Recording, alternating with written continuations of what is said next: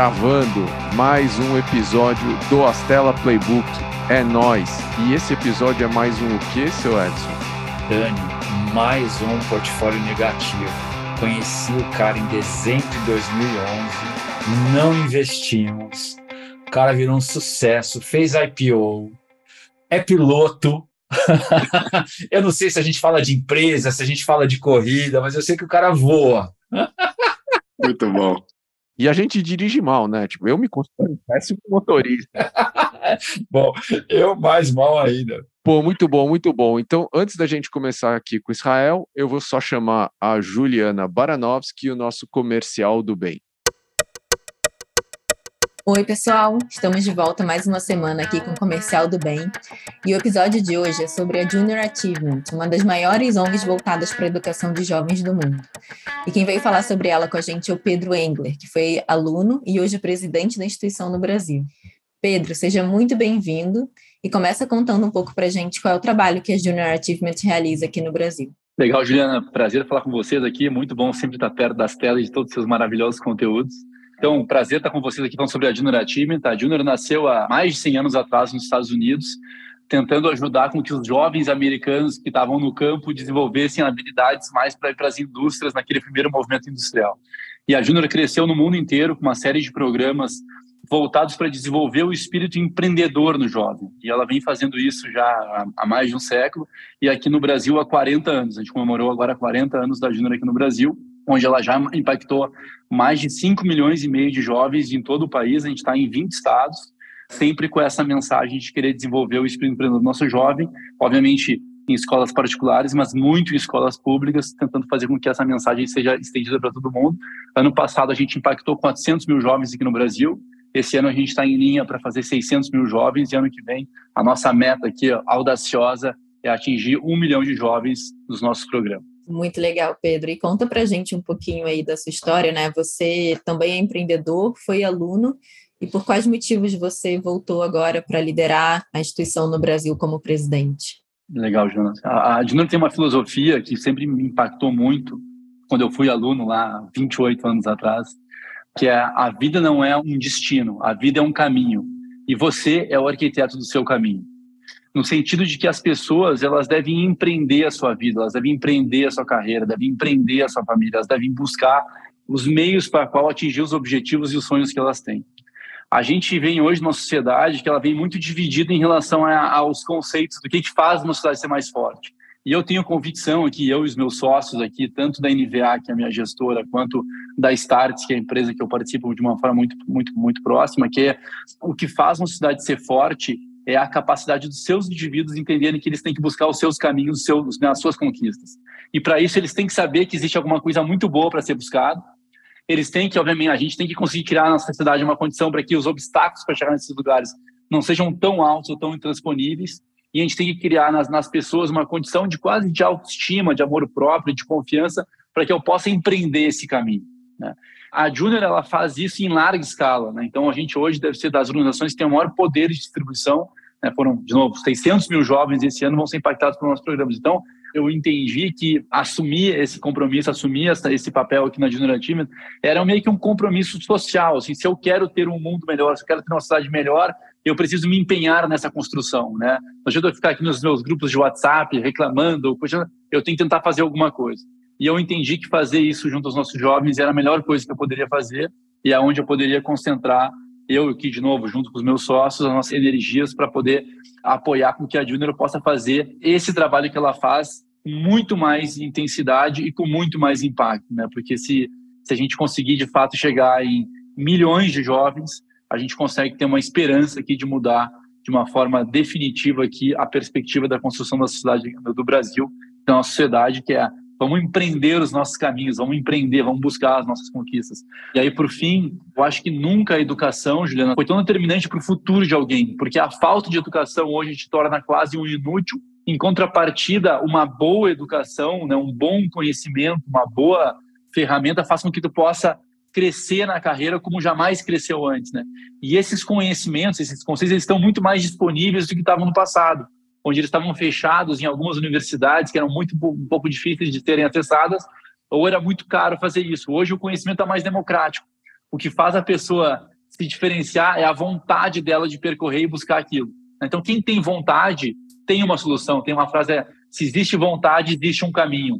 Eu acho que esse espírito empreendedor é o que nos faz acreditar que ou criar uma condição para que a gente possa atuar dessa forma, né? Vamos empreender a nossa vida, vamos empreender a nossa carreira, vamos empreender o futuro da nossa sociedade. Muito legal, Pedro. E conta pra gente como que as pessoas que estão ouvindo conseguem ajudar vocês a impactarem cada vez mais jovens. Legal, acho que existem algumas formas, e como o público de vocês aqui é vasto, né? existem as escolas que quiserem trazer a Team para dentro, são, né, estão, tem, nos mandem, entrem em contato, a gente leva os nossos programas para dentro. Os nossos programas, a grande maioria deles são aplicados por advisors, que são pessoas do mercado que estão dispostas a levar esse conhecimento para os alunos. Então, o que é uma troca riquíssima, quem já teve a oportunidade de fazer um trabalho de voluntariado, eu tenho certeza que teve uma experiência fantástica, aquelas coisas que tu procrastina um pouco, não quer fazer, mas na hora que tu faz, por que eu não faço isso todos os dias da minha vida? Então, eu desafio aqui as pessoas a pelo menos fazerem uma vez um trabalho desses para se viciarem nessa sensação maravilhosa de poder dividir e entregar o conhecimento. E, obviamente, quando a gente está entregando, a gente está aprendendo bastante também. E a gente tem, por fim, aqui uma questão, um, apoios financeiros, que obviamente são super bem-vindos, porque para fazer esse impacto que a gente quer fazer de dobrar a empresa no que vem impactar mais de um milhão de jovens, a gente precisa de recurso financeiro, seja para apoiar os nossos projetos, seja para apoiar a organização para que ela possa estar estruturada para fazer esse impacto. Então, vou até deixar aqui, se me permitir, Juliana, dois e-mails aqui, jabrasil.org.br ou eduardo.afonso.jabrasil.org.br. Qualquer um desses dois contatos vão ser super bem recebidos aqui. A gente vai ter o maior carinho em devolver aqui, respondê-los, para criar forças para atingir esse nosso sonho grande, só pode ser atingido com muita gente boa em volta. Muito bom, Pedro. Tomara que a caixa do Eduardo fique cheia aí nas próximas semanas. Obrigada pela sua participação, por compartilhar com a gente aí, inspirar a gente. Valeu, pessoal. E esse foi o Comercial do Bem. Até semana que vem. Super obrigado, Ju. E vamos lá. Bom, Israel, super bacana ter você aqui com a gente. Estamos tá, tentando agendar esse podcast já faz algum tempo. Muito bacana arrumar esse tempinho aí na tua agenda. E, cara, acho que sua trajetória é super documentada por aí, né? O pessoal, todo mundo conhece o Melios, todo mundo usa o Melios, né? Eu uso. Mas eu queria que você contasse um pouquinho mais do Israel lá de trás, né? Do Israel. E jogava peteca. Boa. É, vai lá para trás e conta onde é que você veio, meu. Boa. Pessoal, primeiro, muito obrigado aí pelo convite, né? É um prazer estar aqui. Antes de eu te responder de onde que eu vim, eu vou fazer dois comentários rápidos, né? O primeiro, dois para o Edson aí, né? O primeiro é que eu, eu acho que eu também não investiria em mim lá em 2011. Então, se eu tivesse no seu lugar, eu teria feito exatamente a mesma coisa. Não se culpe disso aí, cara. Eu acho que é extremamente comum e eu acho que eu e o Flick fomos realmente muito insistentes, resilientes e teimosos e acabamos dando certo aí depois de vários nãos, né? Então isso é, acho que faz parte do jogo. A segunda coisa, né, que não é porque eu tô na Porsche Cup que eu sei dirigir, né? Você falar que você não sabe dirigir também, não assumam que, que uma coisa tem relação com a outra, tá? Só tô me divertindo lá e, pô, né, se eu sei dirigir ou não, acho que nós vamos precisar assistir algumas corridas aí para chegar à conclusão. Tudo bem, acho que é melhor pegar carona com você na Porsche. no carro tem. Vamos todo mundo de Uber, tranquilidade, aí vai. Boa. De onde que eu vim, pessoal? Eu sou valadarense, né? Então, vindo região metropolitana de Boston, ali perto dos Estados Unidos, né? Que a cidade está situada. Na verdade, no interior de Minas, mas a cidade muito famosa aí, como já gerou as, algumas risadas aí do Edson. E, poxa, nasci num lar empreendedor, né? Desde os avós. Meu pai sempre me estimulou a correr atrás do que eu queria, não ficar olhando para as coisas da família, dos meus avós, dele. Então sempre me deu muita liberdade e me estimulou realmente, me incentivou a fazer esse caminho, assim, de não ficar ligado com esse negócio de família e correr atrás do meu, né? E eu acho que isso foi muito importante na minha trajetória, porque não é muito comum para mim esse negócio do frio na barriga de empreender, sabe? Que eu acho que é, é normal para muita gente. Para mim, eu nunca senti esse negócio. Eu acho que muito por conta dessa criação que sempre me empurrou para o empreendedorismo. Então, eu sempre enxerguei o empreendedorismo como o único caminho, assim. Para mim não era, ah, vou decidir empreender. Meu, é o que é, vamos lá, é isso aqui que nós temos. Então, acho que isso facilitou muito e facilita até hoje a forma como eu lido com risco, com desafios, assim, né? E significa que eu sou melhor que ninguém, né? É só o jeito que eu fui criado mesmo, o jeito que eu fui condicionado aqui, acabei escolhendo esse caminho, que, poxa, que é doloroso, como diz a capa do meu livro lá, né? A arte de se foder todo dia e não desistir. Então, é, empreender é um negócio que não é mole, não. E lá em Boston não joga peteca que nem BH, então? Rapaz, lá em Boston eu diria que tudo que tem em Minas Gerais tem lá também. Eu acho que até pão de queijo deve ter lá. e conta pra gente como é que foi esse processo todo aí, assim, como começou, quando que vocês perceberam que a Melius ia poder fazer IPO? Cara, eu e o Fli, assim, como falei, né, a gente sempre foi muito insistente, assim, muito corajoso, e por conta desse nosso pensamento otimista, né, nós sempre acreditamos que era inevitável que a gente eventualmente construiria algo grande, assim. E não é porque a gente achava que a gente era bom, não, é porque a gente era insistente mesmo e achava que eventualmente as coisas iam se encaixar e iam começar a dar certo, né? E 2011, 2012 foram anos é, bem difíceis que a empresa andou de lado, a gente fundou ali em 2011, né? E a empresa andou de lado, não crescia, queimava caixa, um pouco caixa que a gente tinha captado ali para começar o projeto. E a gente não sabia nada sobre growth, sobre retenção, sobre CAC, sobre LTV. Inclusive, LTV a gente foi descobrir o que era lá em 2016, quase. Então, assim, a gente começou muito na vontade de fazer acontecer e com o tempo a gente foi aprendendo aquilo que era necessário para fazer a empresa realmente se tornar uma empresa, crescer, ser um negócio bacana. E ali eu acho que a virada, a virada para nós, né, veio de 2012 para 2013, na época que a gente estava no Startup Chile, que a gente teve a oportunidade de conviver lá no, no mesmo espaço de coworking, né, com uma série de outras startups, e ali a gente aprendeu muito. Então, foi a primeira vez que a gente teve uma imersão assim, saiu de dentro da caverna para falar com outros empreendedores que estavam construindo negócios não similares, né, mas tecnológicos e digitais e enfim, e que utilizavam todos esses termos difíceis que eu falei agora há pouco aqui, de LTV, CAC Growth, né? Tomava isso no café da manhã. Então, lá foi bem importante esse ponto da virada, e de lá para cá o negócio só cresceu. Né? Então, nunca mais parou de crescer aí, seguimos crescendo até hoje, mesmo num, num momento atualmente complicado de economia, né? Momento esse que a gente já viveu também no, nesses outros tempos, né? Então, a gente pegou aí inúmeros governos desde 2011, a gente viu de tudo um pouco e a gente sempre soube navegar bem, assim, dançar conforme a música. Se você pudesse contar para a gente como é que foi a tua jornada de, de captação, né, de recursos para fazer esse crescimento acontecer. Boa. Quantas rodadas? Como é que foi essa jornada, né, de buscar dinheiro para crescer a empresa? Ó, Edson, ó, primeira coisa é que você não está sozinho, cara, porque só em 2015 a gente ainda não tinha conseguido levantar dinheiro, desde 2011 tentando, e o negócio crescendo, gerando caixa. e crescendo e gerando caixa, crescendo e gerando caixa. E a gente não conseguia captar. E aí, em 2015, a gente fez um roadshow e a gente falou com 50, 60 fundos de investimento e tomamos 60 nãos. e, e aí, cara, então assim, você não está sozinho, tá?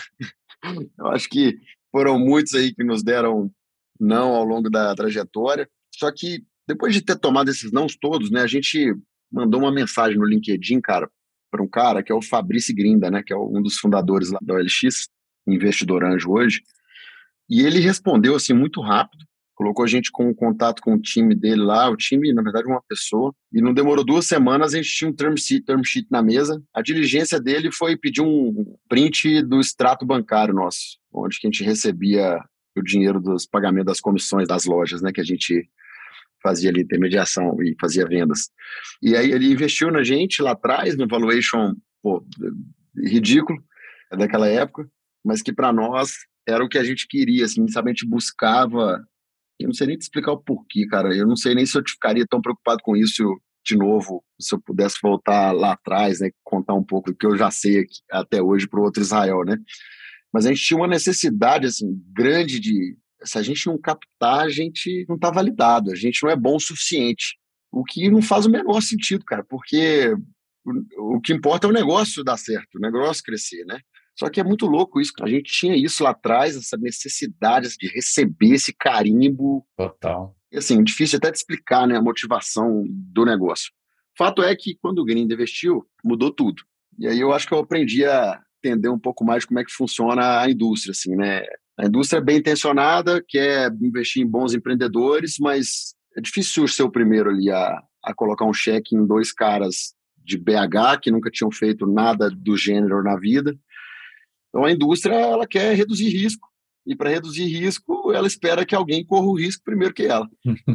e depois que a gente recebeu esse investimento lá do Fabrício, aí vários outros fundos que tinham dado não voltaram atrás e eventualmente acabaram mandando algum termo sheet também. Alguns participaram do próprio Seed. Aliás, do Seed não participou nenhum fundo, foram só anjos mesmo. Mas anjos que também não tinham interesse antes, só tiveram depois do Green. O Seed, então, é em 2015.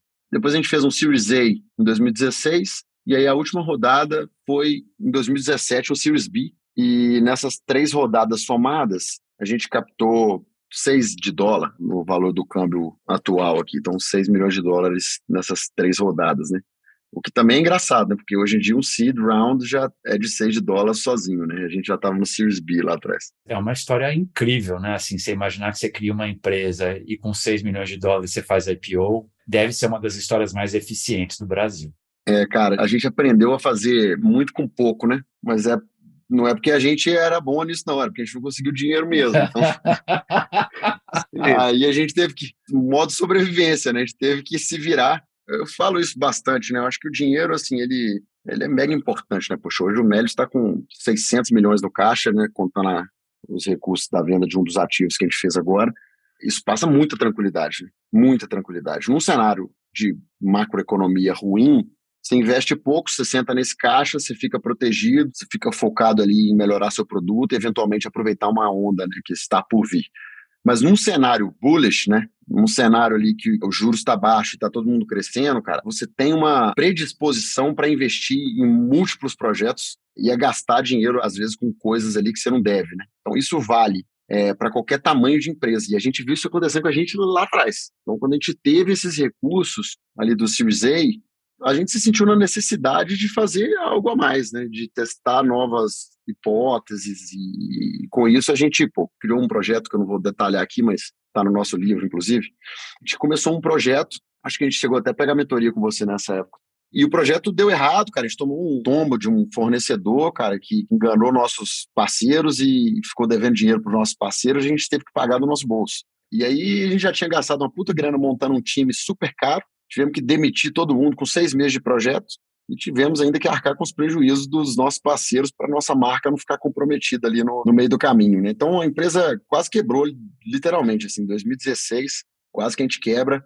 O 2017, o Series B de 2017 veio meio que para salvar ali o negócio, sabe? E aí de lá para cá a gente foi muito mais consciente com o capital, mas essa máxima de pô, quanto mais dinheiro você tem, se o cenário estiver muito positivo, você tende a, você tende a errar. Assim. Então é um negócio que tem que tomar bastante cuidado.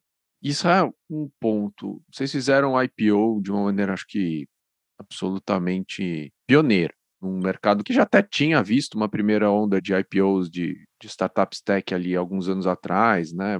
Casos que talvez não foram tão emblemáticos e talvez também não tenham tido bom retorno. E aí vocês lideraram uma onda que foi, foi bem interessante, mas no momento onde o mercado privado estava bastante líquido também.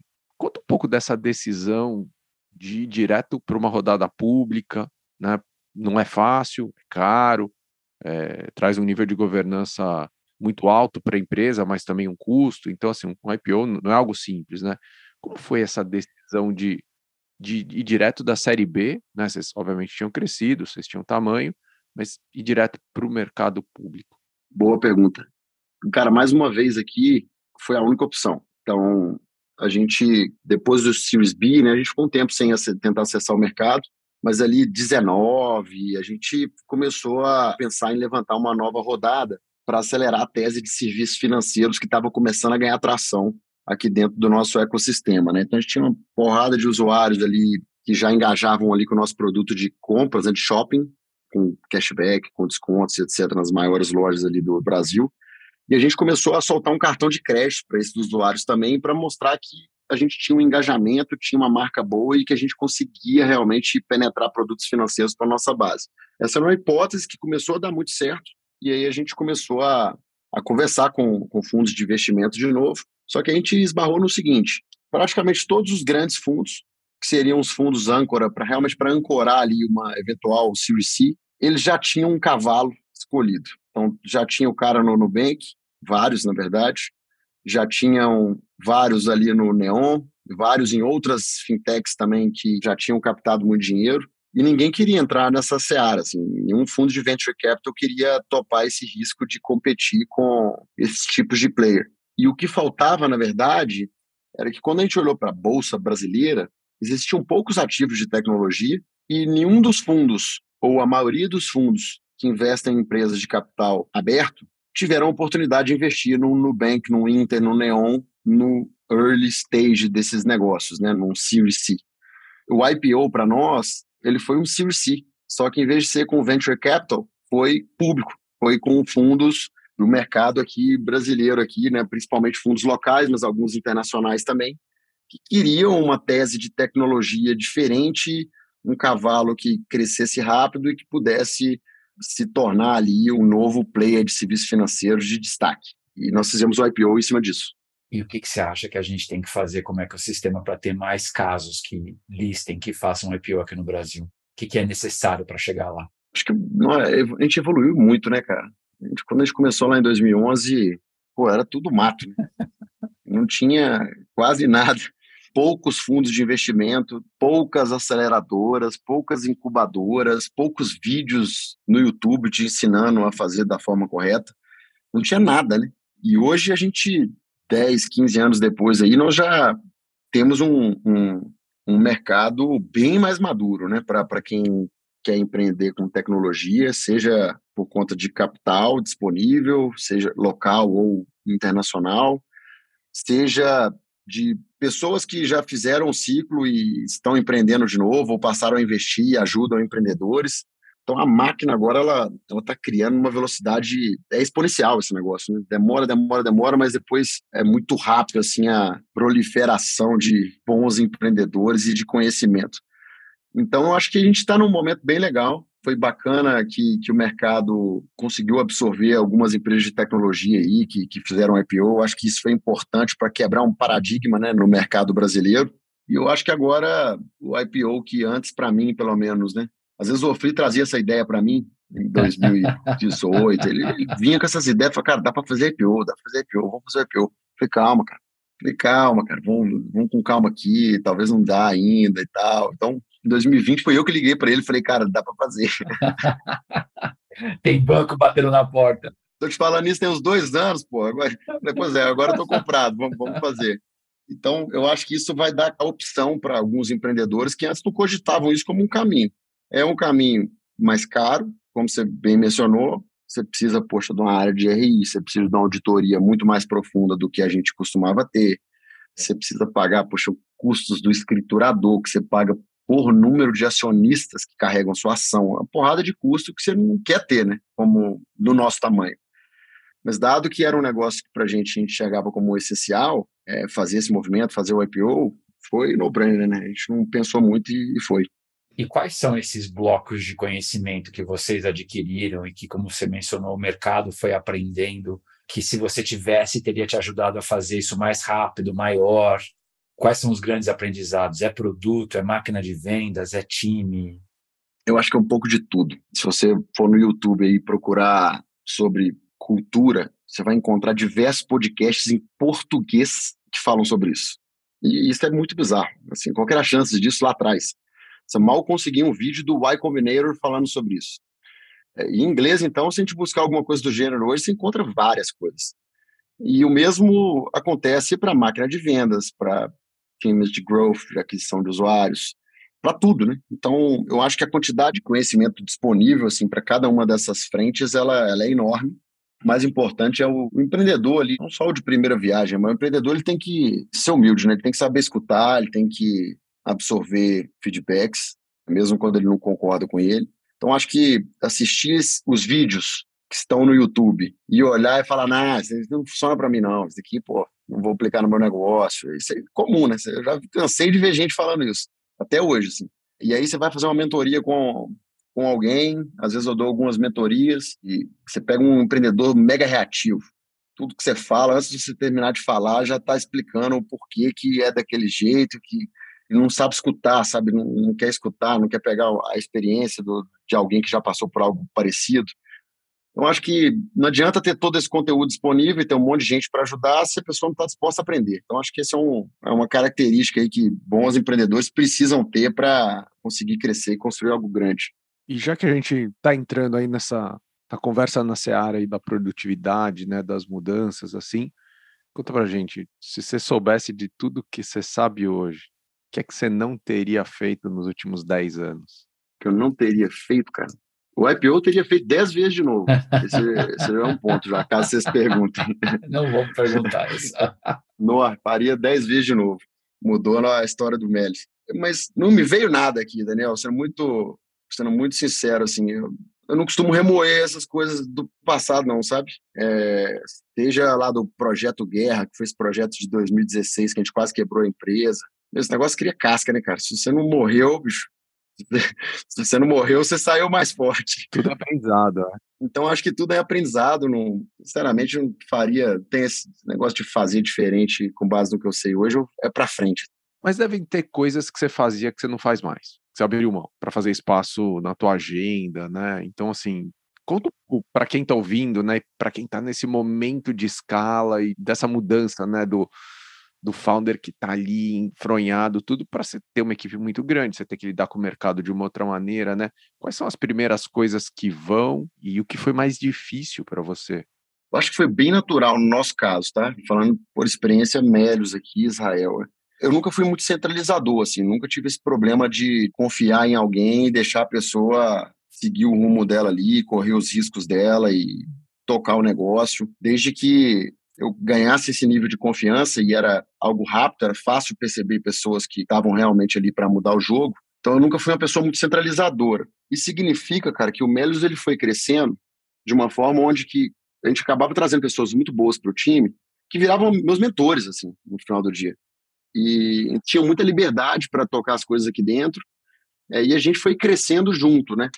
Então, quando chegou a hora de, de certa forma, ter que olhar mais para coisas diferentes, Vamos supor que pós-IPO eu tive que, é, durante o roadshow e pós-IPO também, principalmente ali naqueles primeiros meses onde que o Médios teve um rally super positivo, né? Meu tempo de agenda de RI era assim, era gigante, era o tempo inteiro investidor querendo entender o negócio, o que estava acontecendo e queria falar com o fundador, não queria falar com o RI.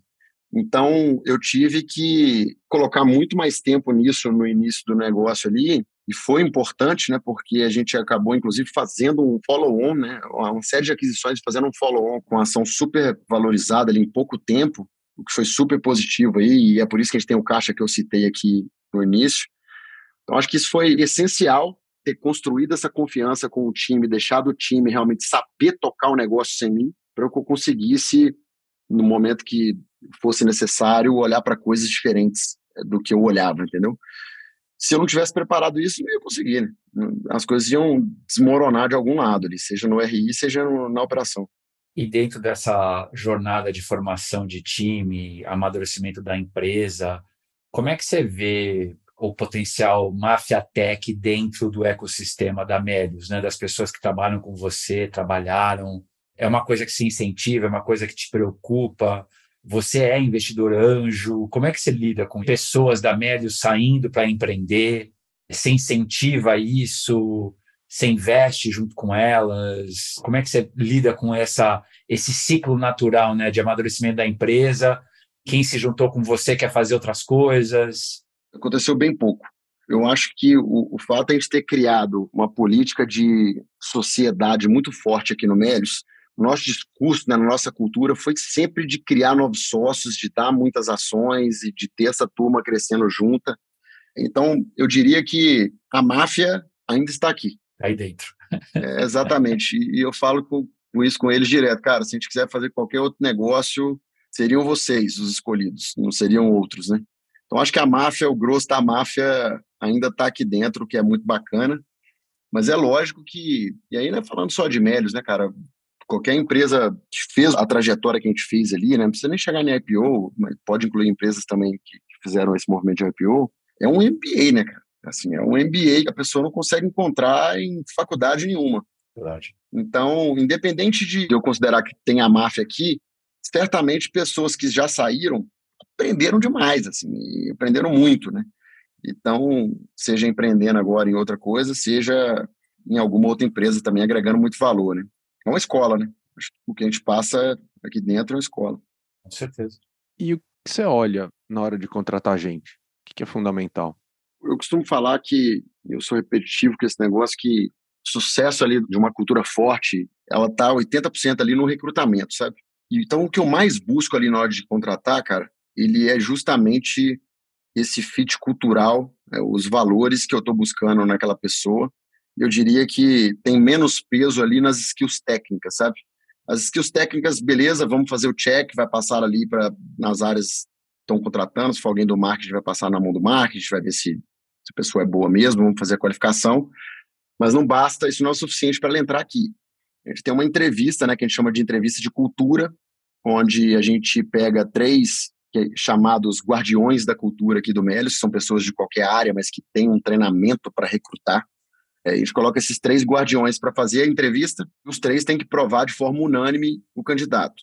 E nenhuma pessoa desses guardiões pode ser da mesma área do candidato também que está sendo recrutado, para não ter nenhum tipo de viés ali de confirmação e aceitar. Ah, pô, tem a cultura, o cara é bom, é porque está precisando muito lá na área, né? Resolver meu problema lá, é comum, o ser humano faz isso, né? Ele se sabota ali sem perceber às vezes. Então a gente tenta tirar esse viés. E é uma entrevista onde que são perguntas abertas, assim, onde a gente faz perguntas abertas do gênero: qual foi a coisa mais difícil que você já conquistou na vida?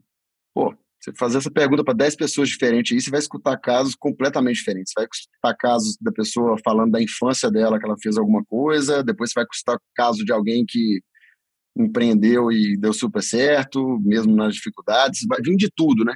E vai ter alguns casos rasos. Você vai ver que não tem profundidade, e isso fala muito pra gente, assim, sabe?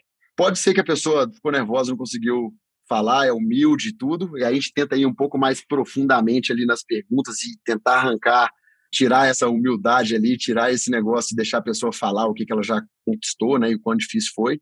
Mas às vezes a gente não consegue. E quando a gente não consegue, a gente não contrata. Então, eu acho que essa entrevista é muito importante para trazer, de fato, ali essas pessoas que vão ficar e serão a máfia que vão durar muito tempo. E o que, é mais difícil? Pilotar uma empresa ou pilotar o Fórmula Porsche? Cara, eu te falo, o negócio do Porsche ele é difícil demais. Viu? Eu já era muito acostumado a, a andar de kart, né? Então, eu tinha todo um vício ali de andar de kart. Só que também não, não era o piloto profissional de kart. Comecei muito tarde, andava mais no amador, mas me diverti bastante já andando de karts em campeonatos amadores aí em Belo Horizonte durante muitos anos. E o Porsche é outro bicho, assim. E é completamente diferente de um carro de rua, muito diferente. É, eu costumo brincar e é muita verdade, mas é um contato que você tem com o carro por mês, é uma etapa por mês. E demora um mês, né? Você chegar lá e sentar no carro de novo. Toda vez que eu sento no carro, tem que aprender de novo. Porque é muito diferente, você fica muito tempo sem pegar, né? Isso é um negócio que você precisa de muito mais tempo, né? Nós estamos indo agora para a sexta etapa do ano. É pouco, né? De contato ali para você dominar o negócio, né? Eu andava de kart três vezes por semana, toda semana. Então, era um negócio que a gente dominava mais. Então, te respondendo, é, eu acho que é mais fácil pilotar a empresa do que o Porsche, mas a cada dia que passa, fica mais fácil pilotar a empresa, porque você aprende mais, contrata gente boa, e a cada dia que passa, você aprende o Porsche também, porque você vai aprendendo com os dedos. Sensacional. Boa. Ping-pong? Vai lá. Então, Israel, o que você está lendo? Cara, falando de livro, o último livro que, que eu li foi o The Ride of a Lifetime, do Bob Iger.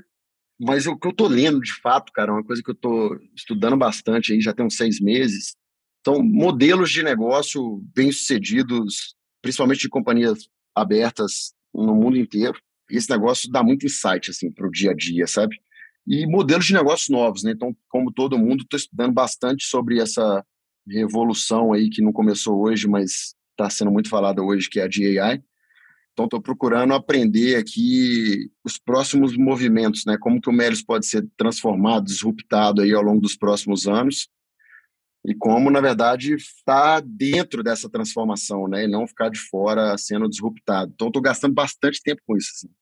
Te motiva? Nunca enxerguei empreendedorismo ali com uma linha de chegada, assim como o IPO como linha de chegada ou ganhar dinheiro como linha de chegada. Nunca, nunca tive esse negócio mas o fazer melhor ali a cada dia, o construir um negócio mais bacana, ou se engajar mais as pessoas, ou se fazer essas pessoas ficarem bem-sucedidas financeiramente também. Eu acho que cada uma dessas coisas difíceis de fazer, que a gente vai conseguindo entregar ao longo do tempo, elas me preenchem. Então, o que me motiva é continuar me preenchendo, ou seja, sempre dando um passo para frente, sendo melhor na empresa, na minha vida pessoal, na Porsche. Então, acho que esse é o tipo de coisa que, que me motiva. Quem te influenciou? Que vem na minha cabeça aqui, o primeiro eu já citei, né, que meu pai que eu acho que é o grande responsável aí por ter me colocado no caminho do empreendedorismo, por ser esse cara que eu sou hoje, que gosta de correr risco, que gosta de empreender que gosta de se foder todo dia e não desistir. É, então acho que o meu pai, o meu pai é o principal, é o principal responsável por isso aí, sem dúvida nenhuma. Além dele, assim, eu estaria pessoas que eu trouxe para o time aqui que eu considero como mentores, assim, que ajudaram a construir o Melios de hoje, sabe? Aprendi muito, assim, dos maiores mentores que eu tenho, assim, talvez foram foram eles que os que estavam comigo aqui no dia a dia, trazendo conhecimento de outros negócios que eles tocaram antes, etc. Legal um ritual do teu cotidiano que você não abre mão? É, não abro mão de pesar todas as refeições e treinar todo dia. Tem balancinha? Uma para mim e para minha esposa, cada um com a sua. E é, pesa café da manhã, pesa almoço, pesa tudo. E é tanto tempo pesando comida que até sem, sem a balança a gente já acerta na quantidade. Uma ferramenta de trabalho? Uma ferramenta de trabalho. Nada me vem em mente aqui, só preciso do meu computador com bateria aqui para fazer acontecer. E a internet. Boa, Israel, deve ter um mantra, deve ter uma frase que ou você desenvolveu ou você recebeu de alguém, mas que você deve estar tá passando para frente toda hora. Que frase é essa? Tentando pegar de algumas coisas que eu falei aqui, que se eu falei aqui hoje é porque elas eram importantes, né? Eu acho que essa humildade para aprender e escutar, e escutar os nãos, como eu escutei do Edson aí na minha vida, foram essenciais. E a gente chamou ele várias outras vezes para conversar e pegar mentoria, que a gente gostou. É, foi, foram bons feedbacks negativos que a gente tomou na nossa história, né? E eu acho que pô, faz parte da nossa história, né, Edson? De, de, de uma forma ou de outra, Total. Tá, faz parte da nossa história aqui e nos ajudou também a construir o Melios de hoje. Animal. Como é que é o nome do teu pai? Modade. Modati. Você já explicou pro teu pai o que é LTV? Rapaz, nunca expliquei pro meu pai o que é LTV, não, mas toca uma pedreira hoje, lá em Minas. Pedreira não tem LTV. Mas de, de, alguma forma, eu tenho alguns calls com ele, com ele com o time dele recorrentes, para ajudar em coisas do dia a dia ali, de mentoria mesmo. Aí junta a turma toda, junta os gerentes ali, a gente bate um papo, mas seja um negócio que eu não conheço muito bem, tem algumas coisas que valem para todos os negócios. Né? É, animal, muito bom. Bom, Sael, super obrigado pelo teu tempo, super obrigado por tanta informação. E para todo mundo que está ouvindo a gente, super obrigado pela audiência. Compartilha, manda para os amigos, para o pai, para a mãe, leva lá na pedreira, manda para todo mundo ouvir. Explica o LTV. LTV, tem lá, astelamatrix.com.br, é só acessar. Tá na dúvida, tá tudo lá. E é isso aí, até a próxima. Boa, valeu pessoal.